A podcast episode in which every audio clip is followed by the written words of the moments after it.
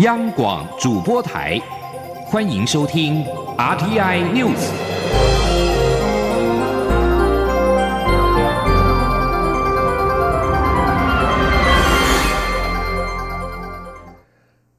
各位好，欢迎收听这节央广主播台提供给您的 RTI News，我是陈子华。由香港网民发起的反送中全回清游行，在今天晚上疑似首度出现了警方发射实弹。而在入夜之后，有大约十名的远警在抗争的现场遭到示威者包围追打，而被围的远警拔出了随身的左轮手枪，对空鸣枪示警，示威者是一哄而散，并且遭到增援的远警追捕。现场有人士质问哪位警员以左轮手枪指向记者，并且要求和指挥官对话，而防暴警察随后到场。这起远警开枪事件是发生在荃湾的沙嘴道和咸田街口。而下午展开的全葵青游行，到傍晚的时候一度爆发警民冲突，有示威者朝警方扔掷汽油弹以及人行道地砖，警方则是以催泪弹还击，并且首度出动了引起争议的雪炮车，并且向示威者放置的障碍物喷洒。另外一批示威者在晚上七点半之后到荃湾二窝房，是冲击部分的麻将馆，以硬物打碎玻璃，并且将。灭火器跟杂物丢到店里面，同时也和店内人士对骂。另外，也有一家的饮食店的玻璃窗碎裂，店内椅子凌乱。而截止到目前为止，今天的游行过程当中，警方曾经动用催泪弹、水炮车以及胡椒球弹，并且逮捕多名示威民众。但是，也有示威民众向警方扔掷汽油弹跟人行道地砖。台北市长柯文哲在日前表示，他在等候蔡英文总统的国政成绩单。总统在今天在出席童军总会活动之后受访表示，他的成绩单是交给人民，而非交给特定政党或者是特定的政治人物。另外一方面，最新的民调显示，蔡总统支持度大幅的领先竞争对手。总统表示，国家正在大步进步，人民也有感受，执政成绩已经在今年陆续的展现。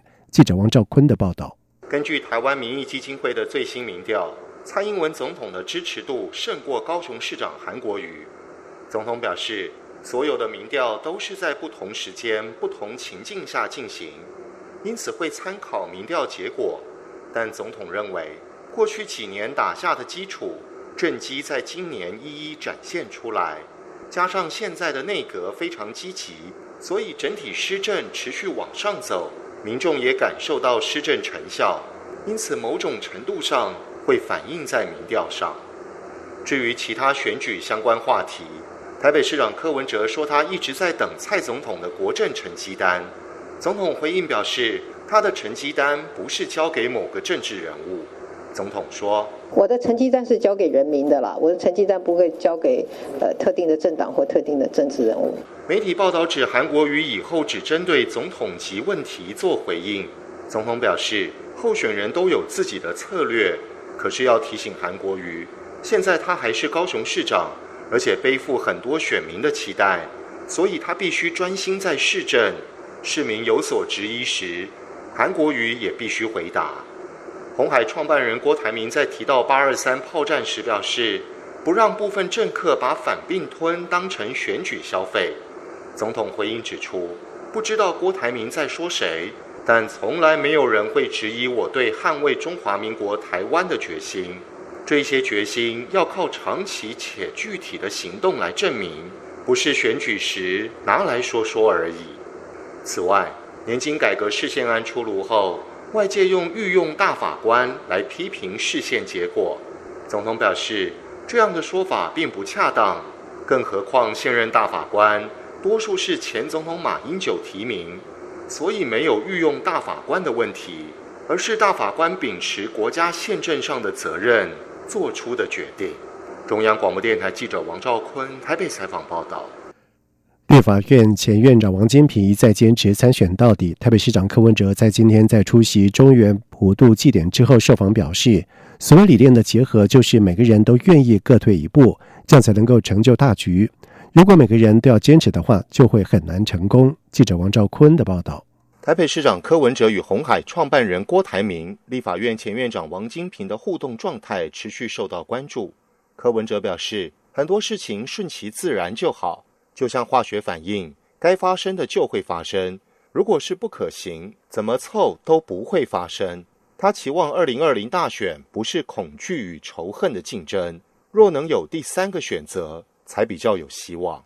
对于王金平坚持参选到底的立场，柯文哲表示，要生产社会需要的东西，而不是生产自己能生产的东西。柯文哲说：“还是看大势怎么走嘛，还是一个叫台湾民意的主流意见嘛。我想这样的，其实一件事我会发现哦，一件事情要成功，你知道，所以理念的结合，就是说，哎，每个人都要愿意各退一步啊，这样才有办法，才有办法去成就一个大局。啊，如果每个人都要坚持的时候，还是很难的。”郭台铭幕僚蔡庆瑜说：“郭台铭的理念是命运掌握在自己手中。”柯文哲对此回应指出：“不会替郭台铭解读这句话。”但他认为成功的条件是天分、运气与努力，能控制的只有自己努力这一项条件。国民党中央委员连胜文认为，柯文哲是蓝营的卧底，在帮助蔡总统列解泛蓝。柯文哲回应表示，这个是侦探小说看太多，世界没有那么复杂。此外，柯文哲日前说他一直在等蔡总统的国政成绩单，总统回应指出。成绩单是交给人民。柯文哲再度表示，全台湾人民都很想知道蔡总统的台湾价值是什么，总统应该要讲清楚。中央广播电台记者王兆坤台北采访报道。而另外，国民党总统参选韩国瑜竞选办公室在今天表示，立法委员严宽恒以及国民党台南市党部主委谢龙介将担任竞选办公室的副执行长。竞选办公室并且指出。严宽恒将负责韩国瑜在中台湾所有的选举事务以及联系的工作，而谢龙介则是协助韩国瑜在南台湾的选举相关事务。竞选办公室指出，杨宽恒在去年协助卢秀燕打赢台中市长的选战，希望复制去年的胜利的模式。而谢龙介问政犀利，表现亮眼，希望借重他的高知名度协助韩国瑜。罗惠夫卢岩基金会在今天举行记者会，分享了卢岩患童成长的困境。基金会同时邀请了艺人林可彤以及杨明威，共同为卢岩患者发声，呼吁社会大众踊跃的伸出援手，来帮助卢岩患童好好长大成人。记者江昭伦的报道。啊，伊出世的时，伊是眼裂啊，闭到目睭，嘿，啊，这个豆饼这拢无骨头，没有眼眶。啊，眼球是掉下来的。三个半月的时阵加手术，嘿，啊手术了，搁把迄个目睭塞回去。九岁的维维天生唇裂，左侧脸骨头缺损，左眼球掉到颧骨上，视网膜溃烂，外观明显和别人不同。一出生就是由阿妈照顾，历经四次手术，逐渐修复外观，但庞大的医疗计划让阿妈承受极大的经济压力。幸好有罗惠夫乳源基金会的协助，让维维能安心就医、安心上学。现在的他还是学校管乐队鼓手，也会弹钢琴，个性开朗乐观。十一岁的小敏双侧唇腭裂，在妈妈怀孕时就检查出来，只有阿奏坚持这个孩子出生。出生后也是由阿奏一肩扛起照顾责任。生出来，因为他双兔唇这中间完全没有肉，也没有上上那个牙龈。对，所以就每天就哭啊哭啊，不能吸奶，完全没有办法吸奶。我就去买那个透气胶，把它这两边都把它这样靠进来，把它透气胶把它缝上，就稍微的有一点可以吸。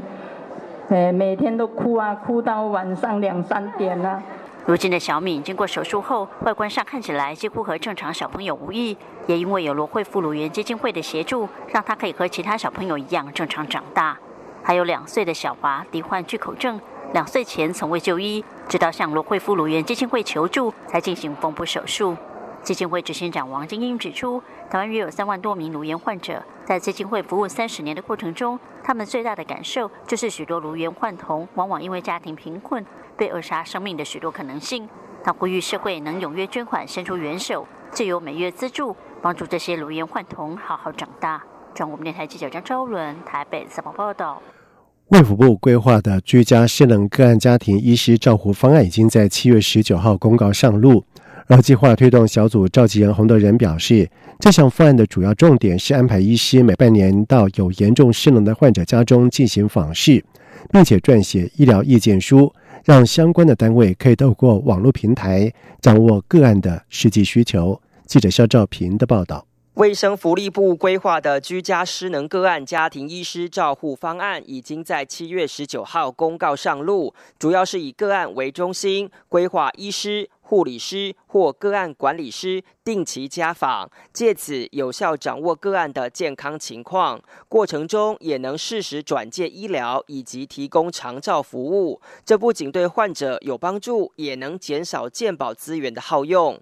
居家失能照顾计划推动小组召集人洪德仁解释，这项方案的重点就是由医师或护理团队每半年到家访视，并且由医师撰写医师意见。书，书而这份意见书会上传到专用网络平台，提供各单位进行全方位的评估。他说：“所以等于他不只是提供这个老人家他的健康状况、他的疾病诊断状况，还有一个更重要的，有所谓他现在接受治疗状况以及他需要生活照顾服务的一个建议，还有就是他有没有有可能进一步去。”接受我们所谓的富人的一个疗愈、哈物理治疗等等，啊，对他有没有用？